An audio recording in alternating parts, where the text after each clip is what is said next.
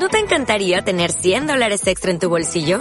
Haz que un experto bilingüe de TurboTax declare tus impuestos para el 31 de marzo y obtén 100 dólares de vuelta al instante. Porque no importa cuáles hayan sido tus logros del año pasado, TurboTax hace que cuenten. Obtén 100 dólares de vuelta y tus impuestos con 100% de precisión. Solo con Intuit TurboTax. Debes declarar para el 31 de marzo. Crédito solo aplicable al costo de la presentación federal con TurboTax Full Service. Oferta sujeta a cambios o cancelación en cualquier momento. Tagoror Educativo Podcast. The color coded town, they had one rule no grays allowed, it was a great offense. It brought no compliments. Episodio 6. Educación emocional con Azul Marrodán. Very few would say is worth thinking of. Still he fell in love. Muy buenas educayentes, pues estamos aquí con el episodio número 6. Este episodio que, como habrás leído, va de la educación emocional. Algo, David, tan importante que le estamos dando mucha fuerza y se le está dando mucha importancia en las escuelas y vamos a entrar a debate en ello, que creo que es muy interesante ver qué se está haciendo ahora en, en la educación, ver qué se está haciendo en los colegios y, y qué respuesta le estamos dando a estos chicos y a esta familia en referencia a su educación emocional. Sí, como bien comenta Juan, bueno, saludar a, a nuestros educavientes. Es un tema que, que nosotros teníamos como prioritarios a trabajar, sobre todo porque ya en la 11 se aborda algo de, de este tema y que todos los cambios que hemos visto en escuelas, innovación o innovaciones nuevas, en metodologías nuevas y, y nuevas maneras de entender la educación, vemos que la educación eh, emocional tiene un papel importante, un papel que creen que es importante dentro de ellas. Entonces veíamos interesante el poder abordarlo en este, en este episodio. Exactamente, abordarlo y tener a una persona aquí, tener a, a una compañera que nos va a explicar muy bien lo que cree ella que es educación emocional y qué fallos y qué aciertos estamos teniendo en la escuela, que es muy importante.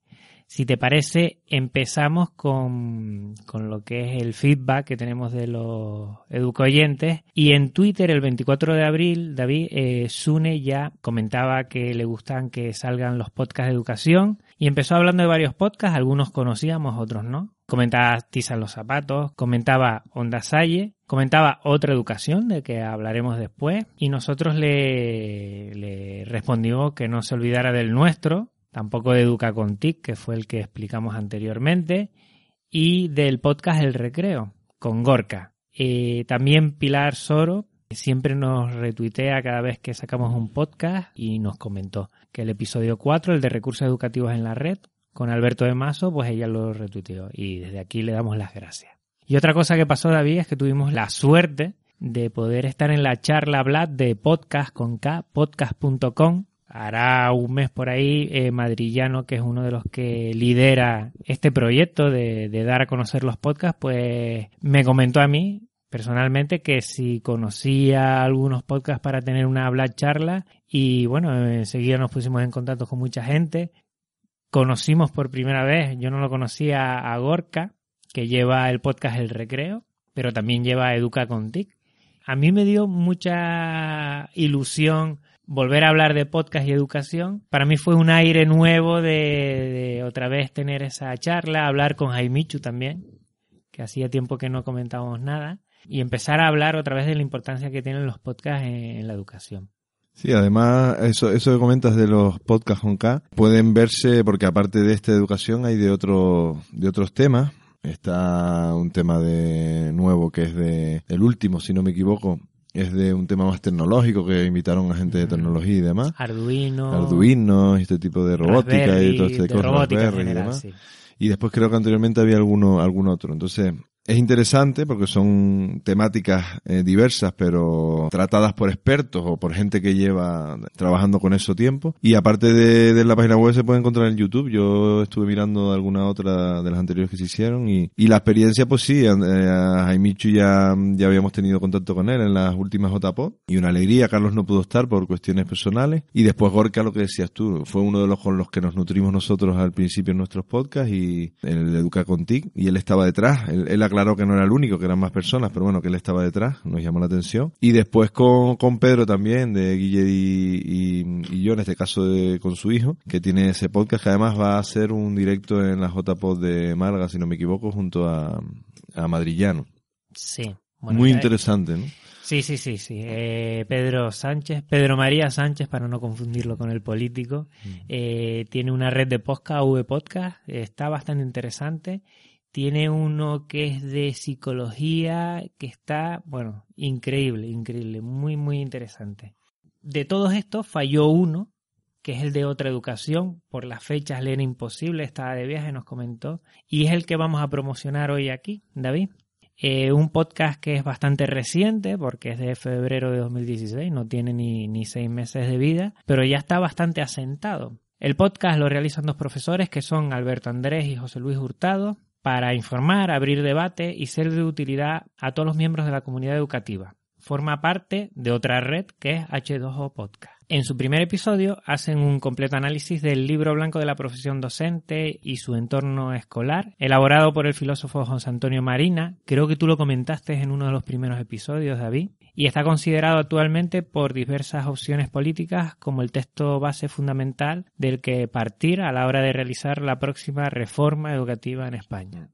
Nos salimos de una reforma, nos metemos en otra y ya la gente está comentando de la siguiente reforma. Yo escuché el último, David, que creo que te lo pasé y te lo comenté, que hablan sobre la evaluación.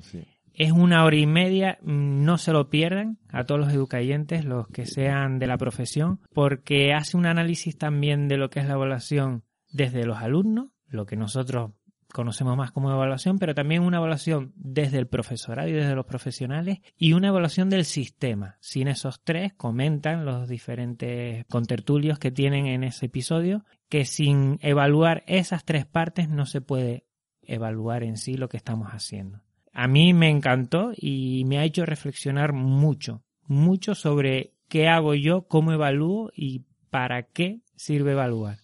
No sé si tú le echaste una... Sí, yo lo estuve, lo estuve escuchando, no lo escuché del todo, no lo escuché entero, pero sí es verdad que mm, hay un elemento que es claro en todo este tema de evaluación. Los centros que llevamos trabajando en calidad muchos años, yo personalmente estuve coordinador de calidad, sé un poco de lo que hablo, y hay uno, un temor muy grande, que es el de que a un profesor lo evalúe.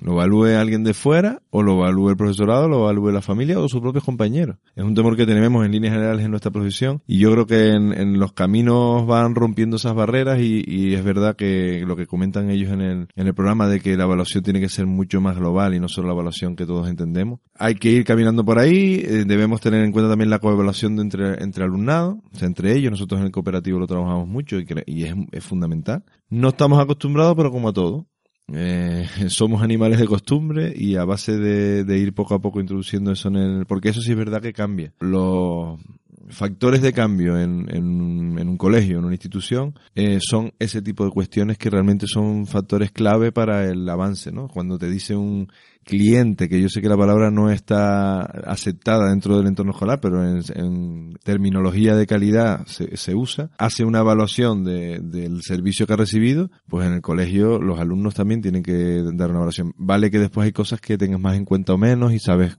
eh, por dónde pueden ir los tiros, ¿no? Pero hay ciertos elementos que sí se pueden tener en cuenta. Y por supuesto las familias y elementos externos ya ni te cuento. Bienvenidos a otra educación porque otra educación es posible.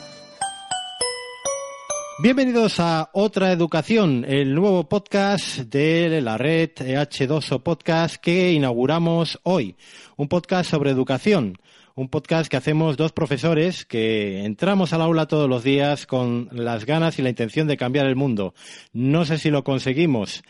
Voy a presentaros, eh, bueno, yo soy José Luis Hurtado, es lo primero, supongo que ya me conocéis de, los otros podcasts de la red, de esto con Dios no pasaba, Factoría Netflix y La Posada de Dragón Verde, y voy a presentaros a quien va a ser mi compañero de aventura en este podcast sobre educación que es eh, mi amigo y compañero durante muchos años en el Centro de Formación de Profesores de Benidorm, Alberto Andrés.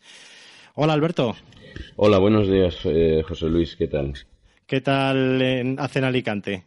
Pues aquí una mañana espléndida. Estoy disfrutando del mar. ¿eh? No sé si te acuerdas. Me acuerdo, me acuerdo Encima de los tejados de Villajoyosa, con las palmeras, el sol, huele a chocolate en el ambiente, ¿qué más te puedo decir? Bueno, pues aquí estamos entre la niebla y, también lo conoces porque has venido muchas veces a verme y sabes que, que, bueno, Valladolid en esta época del año no es particularmente bonita.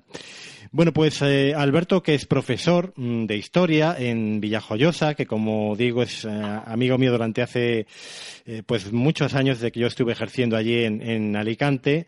Eh, yo soy profesor de, dibujo, de plástica. mm, no sé si lo he comentado ya en algún otro programa anterior. Y, como digo, coincidimos los dos durante muchos años en ese centro de formación de profesores de Benidorm, trabajando temas de innovación educativa, temas de interculturalidad sobre todo, que era la época donde había un gran número de, inmigrantes en, toda la provincia de Alicante. Y, no sé, yo todo lo que sé de educación se lo debo a Alberto. Yo creo que, no sé si es una de las personas que más sabe de educación de España. Mm, seguro que, que, no, seguro que no. Supongo que, seguro que no, pero sí que es la que más sabe de educación de las que yo conozco. Así que me parecía muy interesante eh, hacer este podcast con él y, y, y, que de alguna manera podamos debatir muchos temas de actualidad sobre el sistema educativo, muchas prácticas, buenas prácticas, eh, proyectos, eh, cosas que se hacen en los institutos, de los que él sabe mucho y de los que yo pues tengo mucho que aprender, pero, pero es algo que me interesa, me interesa muchísimo. Bueno, pues comenzamos, Juan, con, con, nuestra parte, un poco destripando, no sé si es la palabra más adecuada, pero bueno, comentando nosotros lo que vemos con respecto a la educación emocional. Es algo que nos inquieta a nosotros mucho, eh, como comentábamos, en, lo hemos comentado en varias ocasiones, con el aprendizaje cooperativo que tenemos nosotros en el colegio. Uno de los elementos más importantes es el trabajo en habilidades sociales en las tutorías y el trabajo en los pequeños grupos de trabajo dentro del aula de los chicos, pues todas esas um, habilidades para la vida que se genera en esos pequeños grupos y que al fin y al cabo tienen mucho que ver con esto que decimos educación emocional. ¿Cómo podríamos definir la educación emocional? Bueno, es como si fuera una innovación educativa, creemos por lo menos, que responde a, necesidades sociales no atendidas en las materias académicas ordinarias. El objetivo de la educación emocional es el desarrollo de las competencias emocionales, competencia emocional, regulación emocional, autogestión, inteligencia interpersonal, habilidades de la vida y bienestar. Después, dentro de, de, un rato, cuando hablemos con nuestra invitada, vamos a, hablar precisamente de ese tipo de inteligencia, las que existen o las que existieron desde que Howard Gardner y, y Daniel Goleman empezaran con, bueno, Daniel Goleman en primer momento y, y Howard Gardner metiendo las personales, las inteligencias personales eh, dentro de los diferentes tipos de inteligencia. Vamos a comentar un poco más allá de esto de, de qué es lo o qué se entiende por educación emocional, porque cuando hablas con padres y les explicas el tema de la inteligencia, como no son técnicos de la educación, pues lo que ven en inteligencia es la inteligencia de que mi hijo es capaz de llevar a cabo las asignaturas de mejor manera o de peor manera. Pero no ven otro tipo de inteligencias que nosotros sí vemos. Más la curricular igual, ¿no? Se interesan por eso, más que otro tipo de inteligencias, pero poco a poco la sociedad van demandando cada vez más. Me doy cuenta que muchas dificultades que vienen aquí al Departamento de Orientación vienen por una escasa eh, capacidad en estas habilidades. Y yo veo como cada vez la, la, sociedad va demandando más a las escuelas en ese sentido. Por ejemplo, eh, la película Inside Out, la del revés, de Pixar, que tuvo mucho éxito, eh, ahí habla de las emociones. Es la primera vez, yo creo que, que se habla tan abiertamente en, en, una película de lo que son las emociones de un adolescente, eh, la alegría, el miedo, la ira, el asco y la tristeza, saber definirlo, saber cuándo, cuándo es una y no es otra.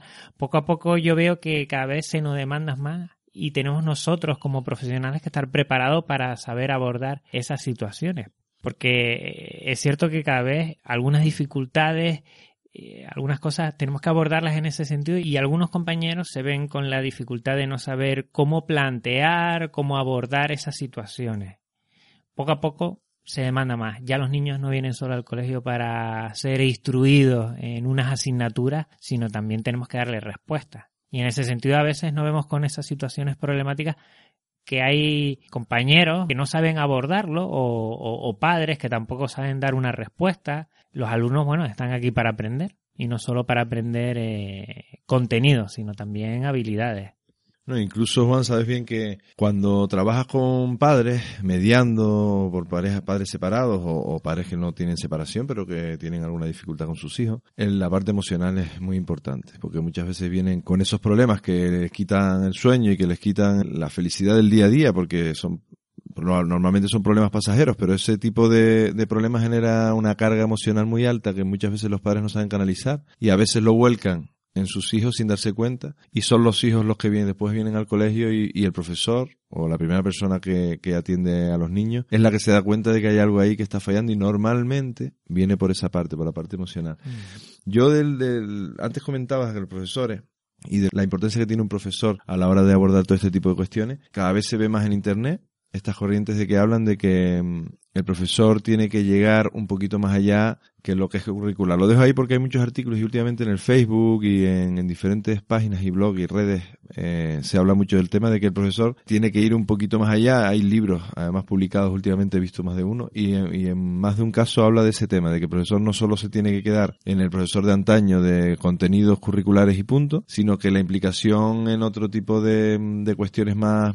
más personales, más de emoción, va a llevar al éxito mucho más rápido, o por lo menos más seguro, de lo que lo haría si no, si no llegara a esa parte de, de los niños o de su alumnado. ¿no? Después hay otra cosa que decías de la película de, de Inside Out, que encima es una de las películas dirigidas a niños. Y, y, habla muy abiertamente con diferentes personajes de las emociones. La verdad que es, es, muy interesante. En el colegio lo hemos trabajado en algunas tutorías. Hay mucho material le, sí. que, que, sale de partida de, de, los personajes de Inside Out. Hmm. Y está muy bien. Y después se me ocurría, cuando hablabas de, de, lo importante y de que la sociedad estaba demandando, estoy seguro que a ti te ha pasado también. Yo no voy a decir nombres, pero yo recuerdo de cuando yo estudié eh, en la EGB, recuerdo de muchos de mis compañeros, académicamente, no tenían resultados con, ni para ir a la antigua casi FP. Al final acababan en FP, hacían su, sus estudios, pero iban como renqueantes en sus estudios. Sin embargo, es gente que ha tenido éxito en la vida, pero vamos, mucho más probablemente que gente que tenía notas de notable y sobresaliente, lo cual ratifica mucho lo que tú comentabas antes de que hoy en día no es solo importante la, la inteligencia cognitiva, que es la que te da el título, entre comillas, el título que todos entendemos por más estudios, máster y demás, sino igual hay gente que tiene un título inferior, pero tiene unas habilidades que se busca la vida y es mucho más feliz que otra que tiene muchos títulos y no tiene esa habilidad. Entonces yo creo que hay que contextualizarlo en, la, en los tiempos que corren. Cada vez hay más entrevistas de trabajo grupales, para precisamente detectar ese tipo de habilidades sociales que, tiene una persona, no solo en liderazgo, sino habilidades sociales de escucha, de comunicación y de, y de participación, porque son fundamentales en muchos puestos de trabajo. Bueno, ya eh, metiéndonos un poco más en, en aspectos más normativos, por lo menos porque realmente, y, y, la verdad es que no hemos indagado, por lo menos yo no hemos indagado más allá de lo que hay en Canarias, se sacó con, con la LONSI de manera eh, paulatina y, con la transición correspondiente por curso. Es una asignatura que se llama eh, Emocrea, que es eh, relacionada con la educación emocional y para la creatividad. Lo cual nos da a entender o nos refuerza todo lo que estábamos comentando de que la importancia que la educación hoy tiene este ámbito, este ámbito en la persona.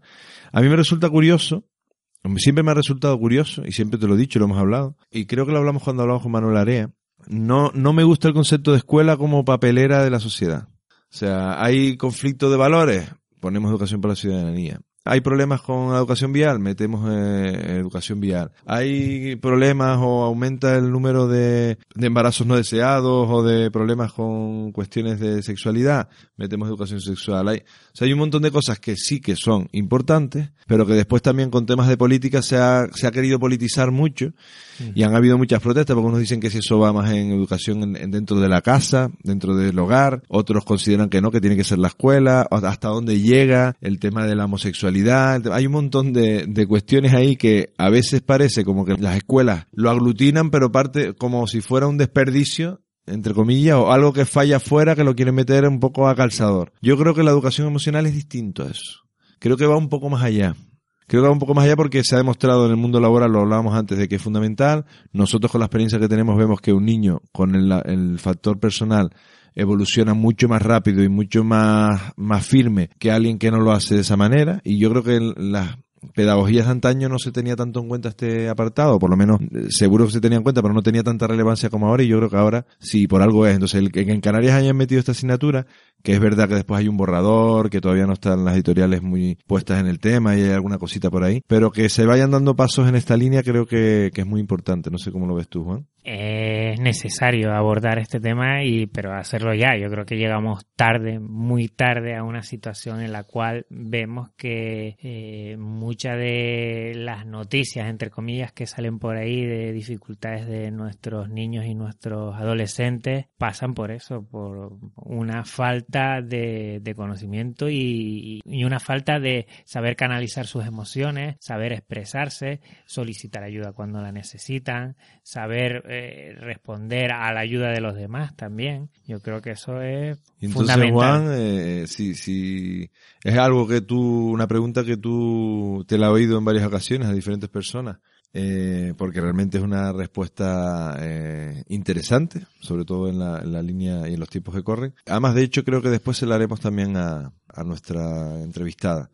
¿Tú crees que la escuela suspenden emociones, Juan? Pues fíjate, si decíamos hace varios meses con Manuel Area que el tema de innovación necesita mejorar, yo creo que eh, en el tema de emociones el suspenso es catastrófico.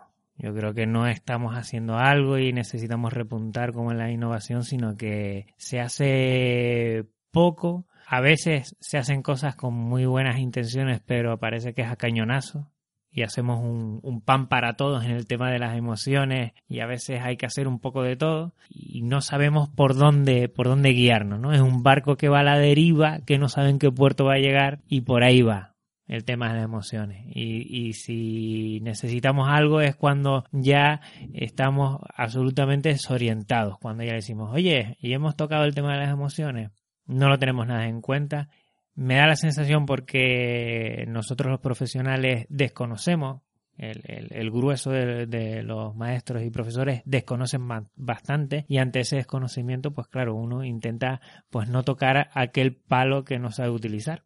Pero está claro que es un suspenso rotundo y con muy, muy mala nota. Me llama muchísimo la atención que el concepto de innovación sea un concepto paralelo hoy en día, lo hablamos además con Manuel Area en su momento también, a la tecnología. Y sin embargo podríamos considerar también, antes lo decía en la definición, la educación emocional como una innovación educativa. Precisamente porque innovación es cambiar, nova era nuevo, innovar es introducir, introducir algo nuevo, en este caso, eh, si la educación emocional está empezando, pues podemos entenderlo como una innovación educativa, aunque parezca un poco incongruente, pero realmente innovación viene de ahí, de introducir algo nuevo. No solo lo tecnológico es innovación, Exacto. sino un huerto escolar puede ser una innovación utilizando la tierra. Una buena educación emocional es educar para la vida, ya que en los alumnos ayuda a una mejor integración, tanto en la escuela como en su entorno, y previene muchísimas dificultades a nivel personal y social. Un chico con una buena educación emocional tiene la mayor posibilidad de terminar su educación obligatoria muy satisfactoriamente. Porque lo otro, lo curricular, ya estamos en el colegio para abordarlo. Pero con la educación emocional, pues se previene y se mejora muchísimas cosas. Es que además la educación emocional, em, si se tiene realmente en cuenta, y de esto nos hablará mucho mejor nuestra invitada, se adelanta muchísimo y se adapta muchísimo a las necesidades de los chicos. Si los chicos tienen cada uno, la enseñanza cada vez tiende a ser más individualizada. Si nosotros hacemos eh, los cursos por niveles y los niveles, los niños que no llegan a ese nivel se quedan atrasados y vemos que no es del todo adecuado porque cada niño tiene su ritmo y, hay que respetárselo, pues el tema emocional es lo mismo. Hay niños que normalmente, o por lo menos en mi caso, que, que llevo trabajo con chicos a veces de alta capacidad, que normalmente el tema emocional tienen una carencia, igual con a nivel cognitivo tienen el nivel de su curso incluso superior, a nivel emocional normalmente tienen un desfase de un par de años, eh, lo que se estima a nivel madurativo, viendo los estadios de desarrollo de los niños, por edades, precisamente porque no se adaptan a la necesidad que requieren los iguales en su aula, porque tienen un nivel cognitivo más alto, entonces la manera de entenderse con ellos es distinta, los intereses son distintos, entonces eso va generando una serie de cúmulos emocionales que normalmente son una lacra para esos niños o un, un peso que no les va ayudando en su desarrollo y a la larga suelen haber problemas si no se lleva bien todo el tema de, por lo tanto, entendemos que lo de innovar no es de manera gratuita, y lo decíamos antes, sino que realmente es algo un requerimiento que se hace en las escuelas porque realmente se necesita para cada uno de los chicos. ¿Cuántas veces nos sucede en el departamento de orientación que se aborda lo que es la educación emocional cuando ya se ha creado un conflicto? Pero no antes. O sea, el niño callado, bueno, mientras esté callado y no dé ningún problema, pues bueno, pues está ahí, bueno, y no lo abordamos. Se empieza a gestionar lo que es educación emocional cuando aparece el conflicto y yo creo que la educación emocional tiene que ser más de, como todo, de prevención, de prevención, donde un chico que veamos que le faltan unas habilidades que las va a necesitar para su desarrollo integral, pues ir dándoselas poco a poco. Hablar abiertamente de muchos temas en el cual no tengamos esa preocupación de si me voy a estar metiendo en situaciones que tienen que ver con la educación más familiar o no. La educación emocional nos sirve a todo. Y yo creo que en ese sentido no deberíamos tener ningún problema para abordarla. No esperar que ese es un tema de la familia o que la familia la gestione desde el punto de vista que ellos crean, porque yo creo, sinceramente, hay fórmulas para trabajar la educación emocional que le viene bien a todos, independientemente de la filosofía que tengan a la hora de educar a sus hijos. Y eso que la sociedad nos está demandando cada vez más, esos ciudadanos que sepan gestionar personalmente y en grupo las emociones, si no lo afianzamos en el colegio, las familias lo pueden dar en cada uno de sus casas, pero tenemos que afianzar y dar la posibilidad de que todos tengan una educación emocional factible para que disfruten de la vida. Yo creo que, que sería eso en, en resumen. No, y además, eh, si es verdad que nosotros tenemos una manera de verlo, primero por la formación que hemos tenido, probablemente cada persona tiene una manera de verlo por la formación que ha recibido y por, en este caso, la gente que esté en la educación, depende del colegio en el que estés trabajando, depende de las personas que tengas alrededor, te influye más una cosa a la otra. La formación no solo académica, o la que has recibido en educación en el colegio en tu infancia, sino la formación profesional, psicología, pedagogía, como somos nosotros, te van tendiendo más hacia una manera de ver las cosas a otra. Date cuenta que hay muchos colegios que tienden a la, a la rigidez en cuanto a los contenidos y a subir notas en PAU, subir notas en tal, y, y dejan un poco de lado, podríamos decir nombres, y dejan un poco de lado toda la parte más emocional. Los padres son los dueños de, de sus hijos, dueños entiéndeme como que ellos son los que deciden al final dónde ponen a sus hijos, en, en qué colegio ponen a sus hijos. Si conocen un poco el trasfondo que hay en cada colegio, pues sabrán hacia dónde llega o hasta dónde llega a, nivel emocional o, en el desarrollo de la persona que estamos hablando integral, un colegio u otro. El que ellos decidan ponerlo en uno o en otro, pues entiendo yo que ellos determinarán que el, otro factor, el que tú estás diciendo de la casa, pues ellos lo reforzarán más. Quiero pensarlo así. O ni siquiera se lo plantean y lo ponen porque tiene buenos resultados académicos. Ahí donde está, había una pregunta muy interesante hacerle a los padres cuando ponen a sus hijos en el colegio, porque la ponen pero de manera sincera, porque lo que te van a decir es por, claro, lo que te van a decir es lo que quieres oír a veces y no tanto la realidad, ¿no? Mm. Bueno, David, si te parece, pasamos ya a la entrevista. La tenemos aquí a nuestra experta esperando a que nos dé mucha información sobre lo que ella piensa de, de la educación emocional y si te parece pasamos ya. Venga, perfecto. Tenemos sentada en nuestro taburor ahora mismo a Asun Marrodán, que es psicóloga y catedrática de orientación educativa especializada en psicología pedagógica. Ha trabajado en un equipo de orientación psicopedagógica dependiente de la Consejería de Educación de La Rioja, asesorando a profesores y familias y tratando de buscar respuestas a los problemas de toda índole, de aprendizaje, comunicación, desarrollo, afectivo que presentan los niños. Ha dirigido un equipo de orientación educativa y psicopedagógica formado por 12 personas atendiendo los colegios de La Rioja Baja. También ha estado dentro de las aulas dando clases, sobre todo al colectivo de niños y niñas con necesidades educativas especiales. A lo largo de su carrera ha publicado artículos en revistas educativas, algún libro en colaboración con otros compañeros, ha investigado, habiendo ganado en dos ocasiones sendos premios de innovación educativa, y ha impartido bastantes cursos y estado en congresos. Actualmente es miembro activo en un clúster sobre inteligencia emocional, colaborando en la organización y desarrollo de charlas, cursos, jornadas y tertulias. En este último año ha estado centrada en dar charlas a colectivos de familias de niños con altas capacidades, a varias AMPAs de colegios, así como organizar, dirigir e impartir sesiones formativas en escuelas de padres y madres. Todo ello para reflexionar y enseñar a educar con competencias emocionales. En febrero de 2016 ha sido nombrada miembro del Consejo Superior de Expertos en Altas Capacidades por dicho presidente, como reconocimiento al trabajo y sus aportaciones en la mejora en la educación. Le encanta la alimentación sana y la naturaleza, tratando de vivir de forma armónica con ella. Asun es bloguera, lugar donde vuelca su experiencia, sus inquietudes e ideas que lleva dentro y quiere compartir. La puedes encontrar en asunmarrodan.com, su blog sobre psicología, educación, salud y vida. Pues muy buenas, Asun. ¿Cómo estás? ¿Cómo te encuentras? Hola, muy buenas tardes, buenos días, muy bien. ¿Y vosotros? Pues muy bien, con muchas ganas ya de tenerte aquí porque era un tema que lo teníamos medio atravesado y, queríamos empezar ya a hablar. Pues correcto, vamos a, ello cuando queráis. Perfecto, genial. Hemos pasado unas preguntas para que nuestros oyentes también lo sepan, que nos, nos organizamos un poco las entrevistas.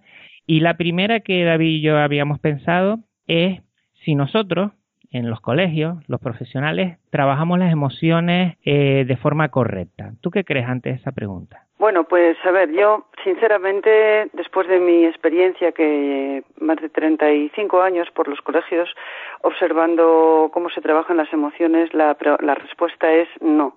No se trabajan las emociones en los centros educativos de forma correcta. ¿Por qué?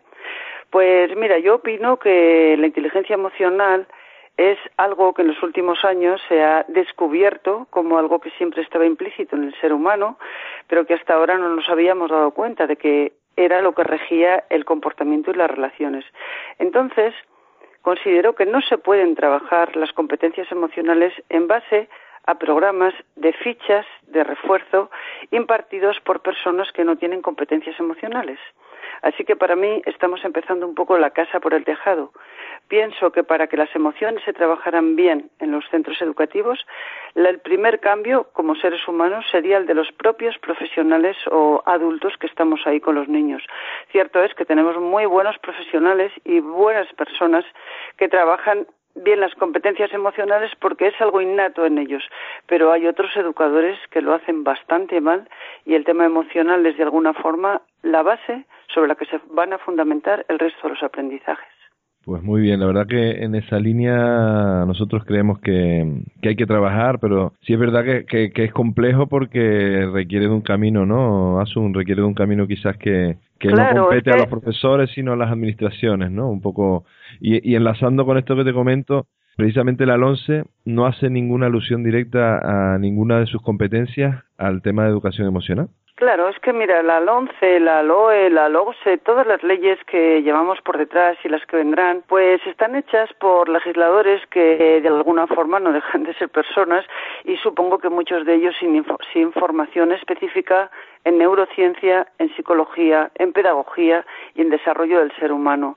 Entonces están anclados en unos modelos de, de, organización del currículum basados simplemente en las materias de toda la vida, lenguaje, matemáticas, conocimiento, tecnología, educación física, cuando de alguna forma las competencias emocionales es algo que ni tan siquiera en aquel intento que se hicieron de, educación transversal, de valores y de todo eso, ahí había algún conato de educación emocional.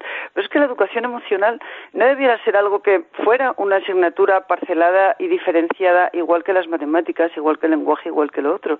Las competencias emocionales, los legisladores no se dan cuenta de que es lo que nos mueve, que es que cualquier decisión y cualquier aprendizaje que hacemos, tanto el empresario como el ama de casa, como el fontanero, como el político, como el artista, como el ministro, todo pasa por el mundo emocional, todo pasa por el sistema límbico, todo pasa por la amígdala, que es el órgano que filtra las emociones. Entonces, mientras no esté incluido, pero como algo natural en todo el currículum, esto no puede funcionar, no se pueden trabajar las competencias emocionales como un elemento suelto y aparte del resto de los aprendizajes del ser humano. ¿Entiendes? Sí, sí, sí. Es muy interesante lo que dices, porque imagínate, Asun, que nos están escuchando ahora un equipo directivo, algún miembro de algún centro que tenga capacidad de maniobra para poner, poder poner, empezar en para poder empezar a poner en marcha un proyecto integral de educación emocional, ¿por dónde empezaría? Porque muchas veces, tú lo has comentado bien, se empieza la casa por el tejado. ¿Cómo podríamos empezar en un centro para que el proyecto de educación emocional sea factible? Mira, pues yo, a ver, eh, si me sale un breve esquema de cómo podría ser. Primero, primero, tiene que ser el centro en toda su extensión, es decir, el equipo directivo, el equipo directivo para mí tiene una responsabilidad tremenda o sea, el equipo directivo de un colegio no es el jefe de estudios solo que censura y controla un poco cómo va mm, la normativa en el colegio, ni el director que organiza todo, que, está muy bien y, cita los claustros y cita las comisiones de coordinación pedagógica. Esas son funciones fantásticas y necesarias. Pero es que el equipo directivo, para mí, para mí, debiera también tener la misión de dinamizar los movimientos de cambio de ese colegio hay muchos colegios que están muy obsoletos en cuanto a la forma de enseñar y llevan haciendo las cosas igual que hace 30 años. Entonces, un equipo directivo tiene una gran responsabilidad de reflexión sobre cómo se está trabajando las emociones en su colegio. A mí no me sirve, mirad, no me sirve que un colegio me diga, que lo he visto, oye, en este cole trabajamos bien las competencias emocionales. Y luego un niño de segundo de primaria, por ejemplo, con siete años, que hace algo que al tutor no le gusta, la reacción es bajarlo a dirección para que dirección le meta un correctivo. ¿Qué, qué competencias emocionales son estas? Entonces, por eso a mí me da miedo las competencias emocionales porque se están haciendo de una forma solo muy llenándonos la boca con lo que se hacen. Por eso para mí el equipo directivo es fundamental en establecer un cambio primero en las personas que forman en el equipo directivo y crear un proyecto de sensibilización para todo el colegio. Entonces, para ello primero hay que creer, creer en que esto es necesario y que es prioritario al resto del currículum, creer en ello, porque si somos capaces de creer el equipo directivo, seremos capaces de crear, creer y crear. Si creemos, podemos crear. Y si creamos, ya estamos cambiando, ¿entendéis? Entonces hay un equipo directivo para mí dinamizador de los elementos de cambio, en los cuales no siempre todo el claustro va a participar porque no, no va a ser viable que todo el claustro queramos cambiarles de la noche a la mañana.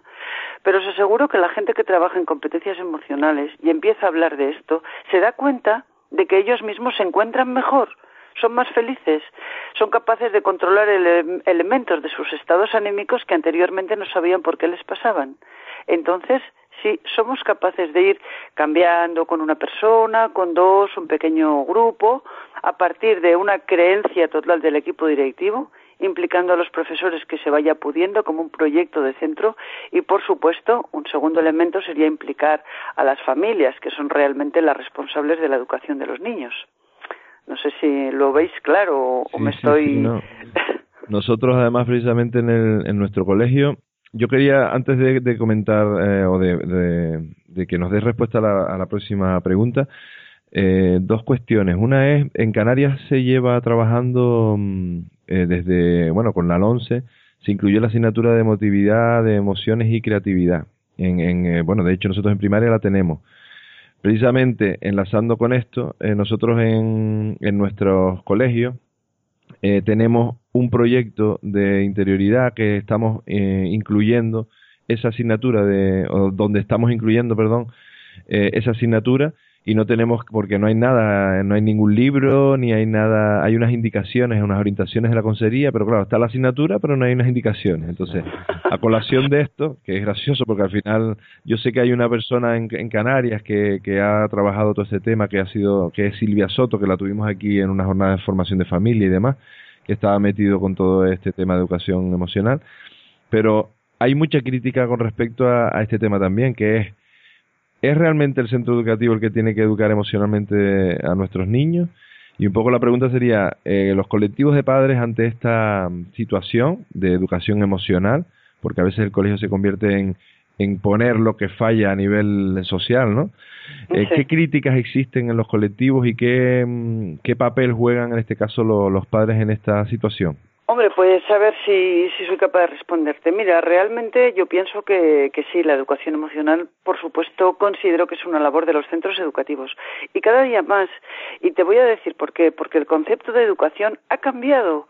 Y si no ha cambiado todavía, tiene que cambiar. A ver qué día nos vamos a dar cuenta de que lo que estamos enseñando, que es muy importante de lenguaje, matemáticas, conocimiento, del medio, sociales, no sé qué, todo, todo, todo está ya en la web Toda la información está en Internet y efectivamente mm, tenemos que seguir enseñando técnicas de estudio, técnicas mnemotécnicas, eh, ejercicios de memoria, lectura, todo eso.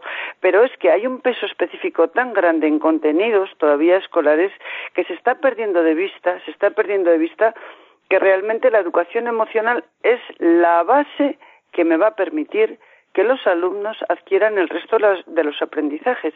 Yo no estoy formando en un colegio, no debemos pensar que estamos educando en matemáticas, en, en áreas curriculares, es que estamos formando seres humanos es que tenemos una responsabilidad inmensa en esas personas que tenemos ahí delante. Entonces, claro, los colegios hace, cuando fueron diseñados hace, hace muchísimos años, bueno, vamos a enseñar al que no sabe lenguaje, eh, matemáticas, a leer, a escribir, a hacer operaciones, a no sé qué, pero el ser humano como tal, como tratamiento holístico de alguien que engloba todos los elementos de, formación, no se le está tratando. Vemos a los niños como el niño que da matemáticas en el área de matemáticas, como el niño que da lenguaje en el área de lenguaje. Entonces, la educación emocional debiera ser algo tan, tan fluido, tan impregnando todo, que por supuesto es eh, una labor de los centros educativos. Lo que pasa es que no sabemos hacerlo. Tú muy bien has dicho que tenéis un proyecto sobre emotividad, emoción, creatividad. Perfecto, incluso una asignatura, pero es que debiera llegar el momento en que no hiciera falta una asignatura, porque la creatividad es algo innato en los niños y en el ser humano. Cuando el niño tiene cuatro años, tiene el 84% de creatividad. Cuando tiene diez años, le queda el 8%. Entonces la estamos quitando, la estamos cercenando los educadores sin darnos cuenta, porque no sabemos hacerlo de otra cosa, de otra forma. Con relación a las familias, pues por supuesto que las familias eh, van un poco al hilo de lo que los centros educativos hacemos y les decimos. Para ellos sigue siendo muy importante que las asignaturas curriculares las aprueben sus hijos y para mí también. Pero claro, quizás ahora le han dado toda la importancia porque es lo que les transmite la sociedad, es lo que les transmiten las leyes educativas y es lo que les transmitimos eh, los educadores en general. Tu hijo tiene que aprobar matemáticas, tiene que aprobar la, la selectividad, tiene que aprobar todo lo que está. ¿Pero por qué? Y sería otro tema de qué forma estamos evaluando a los hijos, a los niños y a las niñas y bajo qué criterios, qué es lo que estamos priorizando. Entonces, por supuesto que los padres están de alguna forma mm, muy implicados en el tema educativo porque su hijo no es el hijo que va al colegio a estudiar matemáticas, es que es el hijo, es que es este ser humano que es responsabilidad de todo el entorno educativo que saque lo mejor de sí mismo, que saque la creatividad, que sea una persona empática, que, sea, que sepa hablar en público. Mira, vamos a un instituto y tienes a niños de 13 o 14 años y intentas que salgan a hacer, yo he hecho experimentos de este tipo, pues un debate, por muy sencillo que sea, no saben, no pueden, tienen un miedo escénico terrorífico. Pero ¿qué estamos enseñando? ¿Por qué una persona normal no es capaz de comunicar al resto de sus compañeros qué es lo que está pensando sobre un tema concreto. No nos damos cuenta de, la cantidad de procesos de mejora que, tenemos entre manos y que son necesarios, tanto a nivel colegio como a nivel familias. ¿eh? Bueno, muy interesante todo lo que nos estás comentando, Asun, porque al principio cuando contactamos contigo, eh, tú nos habías comentado eso, ¿no? De qué vamos a hablar, si el concepto que teníamos nosotros de educación emocional era igual al que tenías tú y nos estamos dando cuenta porque estamos aquí afirmando con la cabeza cada vez que, expones tus ideas y comentarios. Eh, los oyentes se habrán perdido porque nosotros empezamos a conectar contigo y antes de empezar la entrevista como tal, pues bueno, hicimos algunas pequeñas comentarios antes de empezar. Y hablamos mucho de lo que era el tema del talento, el tema de, de las competencias dentro de, las altas capacidades de los niños. Comentamos al principio que tú eres miembro del Consejo Superior de Expertos en Altas Capacidades Y la pregunta ahora va en ese sentido. Sí. ¿Hasta qué punto es justo considerar a un niño con, con un talento, sobredotación o superdotación, sin tener en cuenta el ámbito emocional? Bien, pues yo pienso que hasta ningún punto es justo, o sea, es totalmente injusto. Quiero decir, y si seguimos un poco el hilo de mi planteamiento a lo largo de la entrevista, ya veis que para mí, y creo que no es porque sea mi idea, creo que es lo que es y que es con sentido común, la inteligencia emocional es la base, la base de todo. Entonces me da igual que un niño tenga altas capacidades, me da igual que un niño tenga necesidades eh, educativas especiales o que tenga dificultades de o que tenga dificultades motrices. Es decir, las competencias emocionales, la inteligencia emocional, no están exentas en la valoración de ningún tipo de niño, sea el caso que sea. Y más a los niños con altas capacidades. ¿Por qué? Pues porque precisamente los niños que tienen altas capacidades solemos decir, es que tiene dificultades de comunicación, es que no, no socializa bien, es que está solo en el patio, es que, es que, es que, pero ¿por qué? porque no estamos sabiendo llegar a las mentes y a las emociones de estos niños con altas capacidades. Mira, una, ¿por qué? Porque ellos, claro, al tener alta capacidad se cuestionan mucho más qué es lo que pasa. O sea, tienen un concepto de moralidad y de lo que hace bien y mal el adulto mucho más grande de lo que lo tienen el resto de los niños, que quizás un niño de 11 años o de 10 que no tiene altas capacidades, pues lo que le dice su madre es lo que dice su madre o lo que le dice el profesor debe llevar razón en su calidad de autoridad de profesor. Pero un niño con altas capacidades, hay amigos, se cuestiona mucho más qué es lo que están diciéndole y qué es lo que están haciendo con él. Mirad, hace unos días me encontré a una amiga con su hijo adolescente, que a este niño yo le había hecho un seguimiento en primaria y ahora está cursando segundo de la ESO en Uniñez. Entonces le pregunté que cómo le iba y me dijo que en matemáticas, que le encantan, o al menos le encantaban cuando estaba en primaria, que le iban mal, porque la profe solo seguía el libro al pie de la letra, sin permitirles a los chicos y a las chicas aportar su visión de la asignatura en sus propias palabras. Me dijo que se aburría y que esa señora no tiene vocación ni le gusta enseñar y que se le nota. Solo va a trabajar por ganar el sueldo. Entonces que un niño de 12 años te diga esto es altamente significativo sobre la importancia de las competencias emocionales en todos los ámbitos y por supuesto en los niños con sobredotación todavía más porque se lo van a cuestionar. Y es que considero que en cualquier respuesta que le pidas a un niño que se le está administrando un test hay un componente emocional importantísimo, no solo motivado por la situación evaluativa, sino por su propia historia personal, todos los intercambios entre personas llevan mensajes emocionales que dejan su huella y esto a día de hoy es más evidente que el cielo que miramos es azul. A día de hoy es incuestionable. Otra cosa es que los adultos sepamos ver, aunque solo sea por encima, qué estado emocional tiene ese niño en ese momento. Así que, por supuesto, que las emociones deben estar presentes en cualquier evaluación e ir mucho más allá de la calidad y cantidad de las respuestas que acierte ese niño en ese proceso evaluativo. No, la verdad que Asun como orientadora y, y, bueno, con tu experiencia, sabes que la pregunta iba en esa línea de conocer la globalidad en el proceso de conocer la inteligencia de un niño y por eso el tema de emocional, porque vemos que en la mayoría de los casos de niños con, con alta capacidad, sobredotación o superdotación, vemos que hay un componente emocional muy fuerte que siempre acabamos trabajándolo con las familias, con los profesores y con todos los agentes que están alrededor y por eso, por eso y por ahí iba, iba la pregunta, ¿no? Bueno, eh, sí, sí para ir concluyendo, ¿qué te parece si, hombre, a modo de imagen gráfica, para que la gente visualmente más o menos se haga una idea, dónde nos encontramos? Antes hablábamos de Mocrea, del, proyecto que se tenía en Canarias con la asignatura de, de emoción y, o de emociones y creatividad. ¿Dónde ves tú, a grosso modo, entiendo que, que es más, mucho más compleja la pregunta, ¿no? Pero a grosso modo, ¿Dónde ves tú España en este, en este ámbito de la inteligencia emocional? Y un poco también, si te parece, poder hacer una especie de pinceladas finales de un poco cómo, cómo ha ido transcurriendo la entrevista y, las cosas así más importantes que tú creas que, haya que destacar.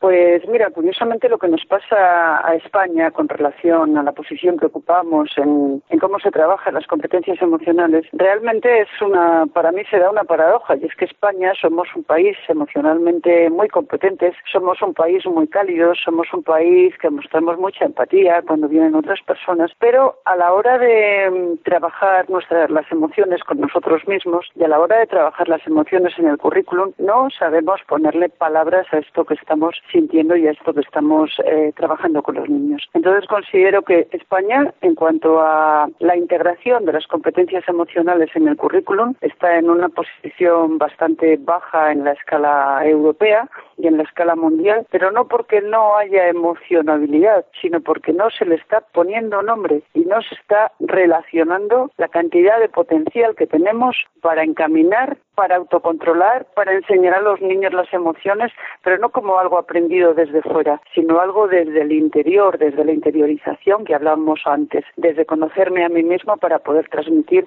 a los demás. Qué interesante, Asun. La verdad es que ahora estaba mirando a David y asintiendo con la cabeza porque hay muchas cosas que igual eh, no tenemos un momento para reflexionar y ese es el objetivo de Laboror Educativo Podcast. Claro, es que, es, es que son temas de sentido común nada más, ¿sabes, Juan? Tú imagínate, Asun, que los educoyentes que nos estén escuchando le hemos picado la curiosidad, le hemos llamado un poquito a la reflexión ¿qué le propondrías a ellos como documento, libro, artículo para seguir ahondando en este tema? Bueno, pues a ver, yo hay unos autores que para mí son fundamentales, que son los que sustentan las teorías de las emociones. No podemos dejar de citar a mm, Howard Gardner, que él creó la teoría de las inteligencias múltiples, que son ocho, ya están definiendo la número nueve, y ahí aparecen ya la inteligencia intrapersonal e interpersonal. Este señor es un psicólogo americano que fue tan relevante su teoría de las inteligencias múltiples que en España eh, se le fue concedido el Premio Príncipe de Asturias de las Ciencias Sociales en el año 2011. Tiene, por supuesto, recogidos en libros sus teorías y uno de sus eh, escritos fundamentales se titula tal cual, Las inteligencias múltiples de la teoría a la práctica. Después de Howard Gardner, más o menos contemporáneo suyo y también otro psicólogo americano, es Daniel Goleman este nos suena mucho más, que es el que ya recogió el concepto de inteligencia emocional. Escribió el libro con este título, Inteligencia Emocional, en 1996, y es el que ya la define, la inteligencia emocional, entre la inteligencia interpersonal, la empatía y las habilidades comunicativas, y la inteligencia intrapersonal, el autoconocimiento, la autogestión y la automotivación. En la adecuada simbiosis de estas dos no existe la inteligencia emocional. O sea, no es solo saber tratar mejor a los niños y enseñar sino primero autocontrol, la intrapersonal, la nuestra, la inteligencia emocional de la persona, del adulto, ¿vale?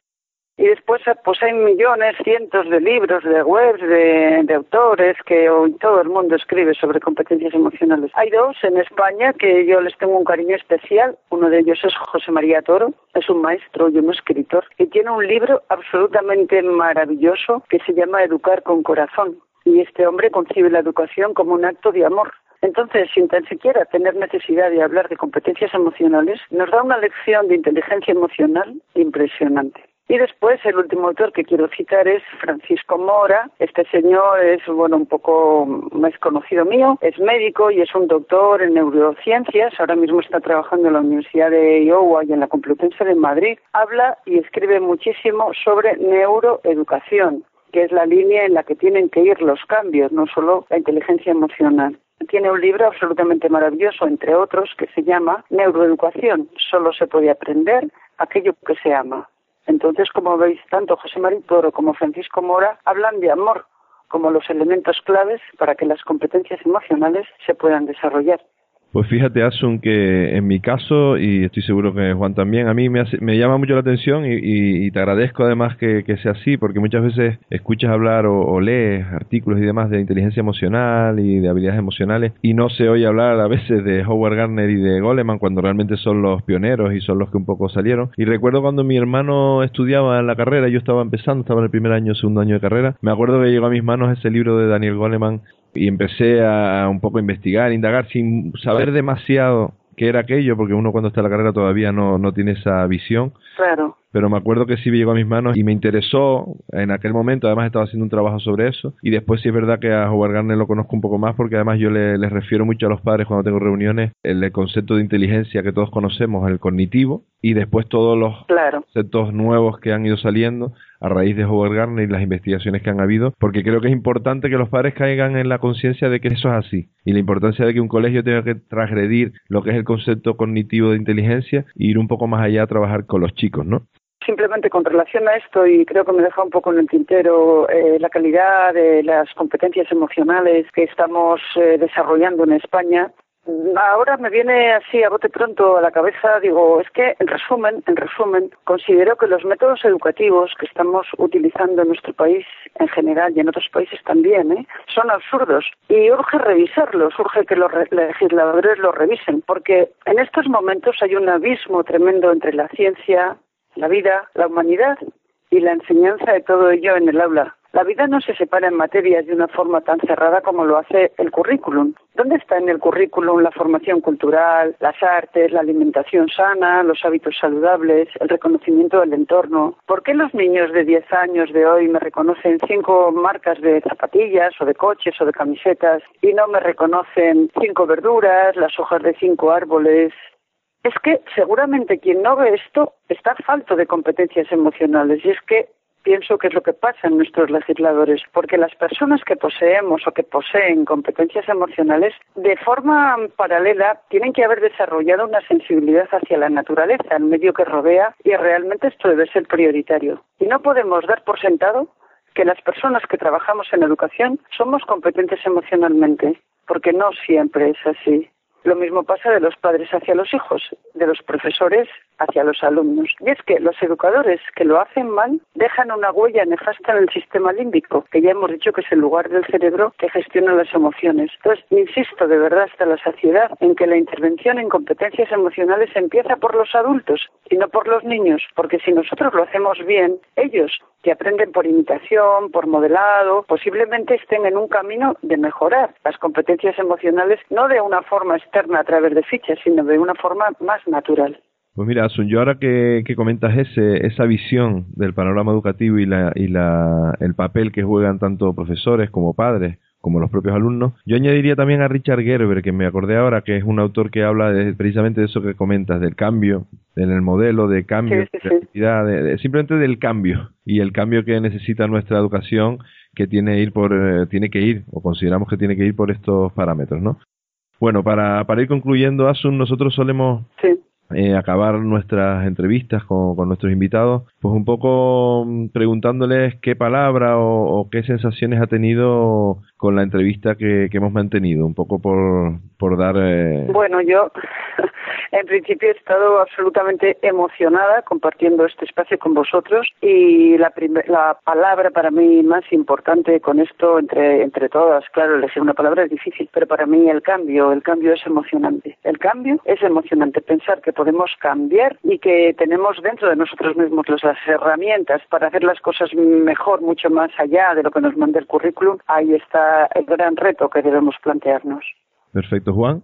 Para mí la palabra es responsabilidad. Ansun, nos has dado bastante caña tanto a nosotros al escucharlos porque nos hemos caído en la cuenta de muchas cosas como suponemos a todos los educaoyentes y tenemos una responsabilidad como adultos, como educadores, como los que tenemos que guiar y acompañar a nuestros niños y a nuestros jóvenes y tenemos que ponernos manos a la obra en ello es una responsabilidad que no podemos dejar a otros, que no podemos hacernos caer en la tentación de decir es culpa del sistema, es culpa de la familia, es culpa de los niños. Yo creo que ya los educadores tenemos que saber coger al toro por los cuernos y decir la educación afectiva es necesaria en las escuelas y tenemos que ponernos a ello ya.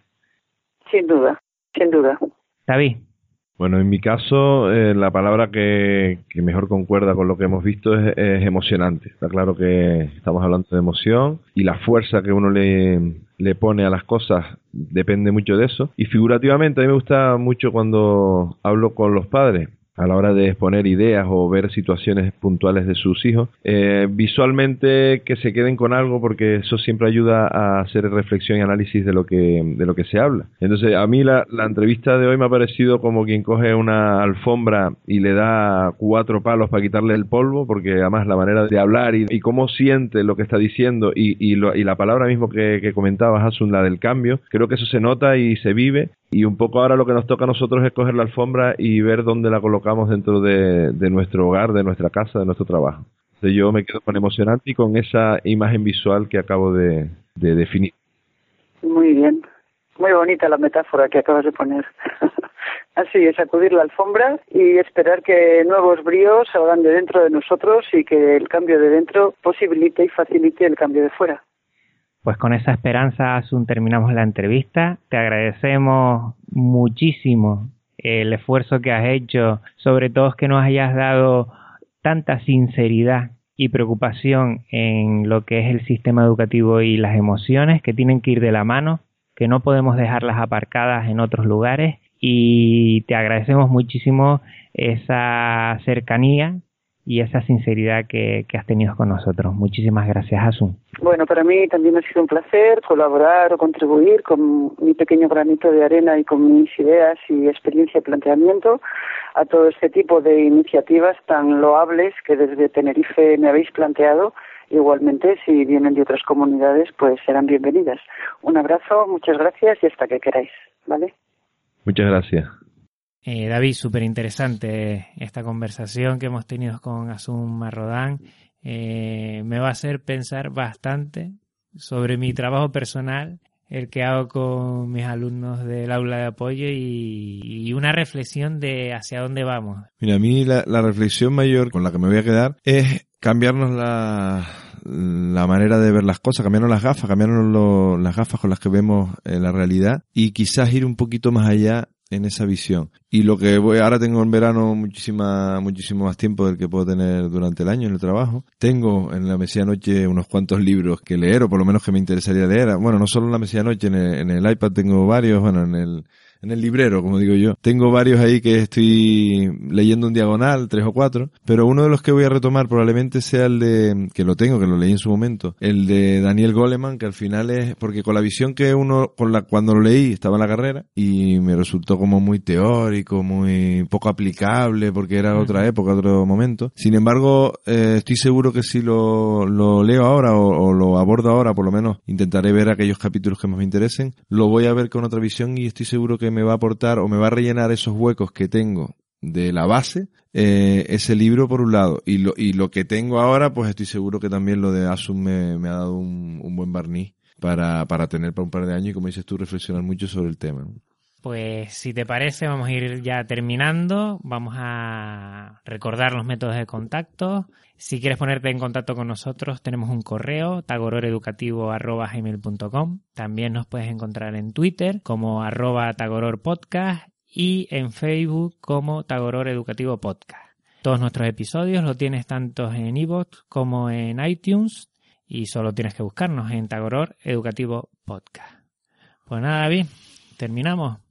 A ver si cumplimos con nuestra promesa de tener un par de capítulos pendientes con un poquito más de, rapidez y aprovechar estas vacaciones ahora que tenemos, los temas los tenemos, tenemos incluso casi a las personas, a ver si contactamos con ellas y tienen disponibilidad como nosotros en julio, igual en julio hacemos una o dos grabaciones, o es lo que por lo menos hemos pensado, para poder adelantarnos un poquito y ir con un poco más desahogados. Hoy que se enteran los educayentes que es el último día de colegio con alumnos, pues nada, a los alumnos muy buen verano y esperamos nosotros estar aquí algunos meses más dándote algunos episodios antes de empezar el curso nuevo en septiembre.